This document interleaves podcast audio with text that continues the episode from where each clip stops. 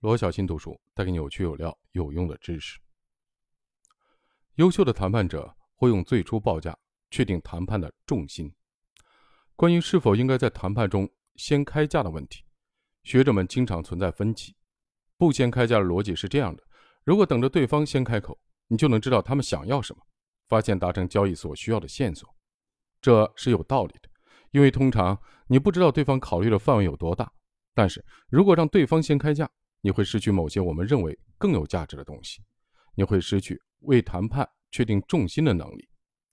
确定谈判的重心，意味着你把一个数字摆上了桌面，希望其他的反对的声音围绕着这个数字打转。例如，如果你要购买一辆新车，经销商会在车窗上标出一个数字，最后的成交的价格几乎总是接近这个数字。比如，这辆车想卖三万五千美元，你还价到三万四千美元。感觉自己得到了一千美元的折扣，但是如果最初的报价，就车窗上的贴纸的所标的比经销商愿意接受的价格高出五千美元呢？这意味着他们实际上多赚了四千美元。当你先开价时，从那一刻起，你就为接下来的对话设定了基数，这是一种战略优势。不过，假设你不能先开价，比如房子和汽车，在你开始谈判之前就已经设定了最初的报价。如果是这种情况，你可以提出一个反报价，来调整谈判的重心。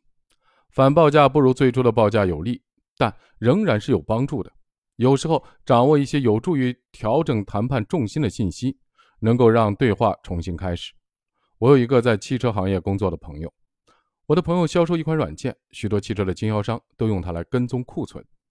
最近到一家豪华的汽车经销商的店里，想买一辆新车。销售人员的报价是九万美元，然后我的朋友拿出一份打印出来的报告，说明经销商购买这辆车的价格是六万美元，而他觉得七万美元是一个合理的价格，经销商可以有一万美元的利润。这条信息让谈判的重心向我朋友这边倾斜。最后，他花了七万两千美元买下了这辆标价九万美元的汽车。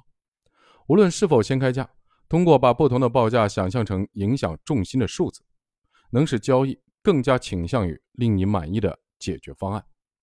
每日提示：提出最初的报价，设定谈判的重心。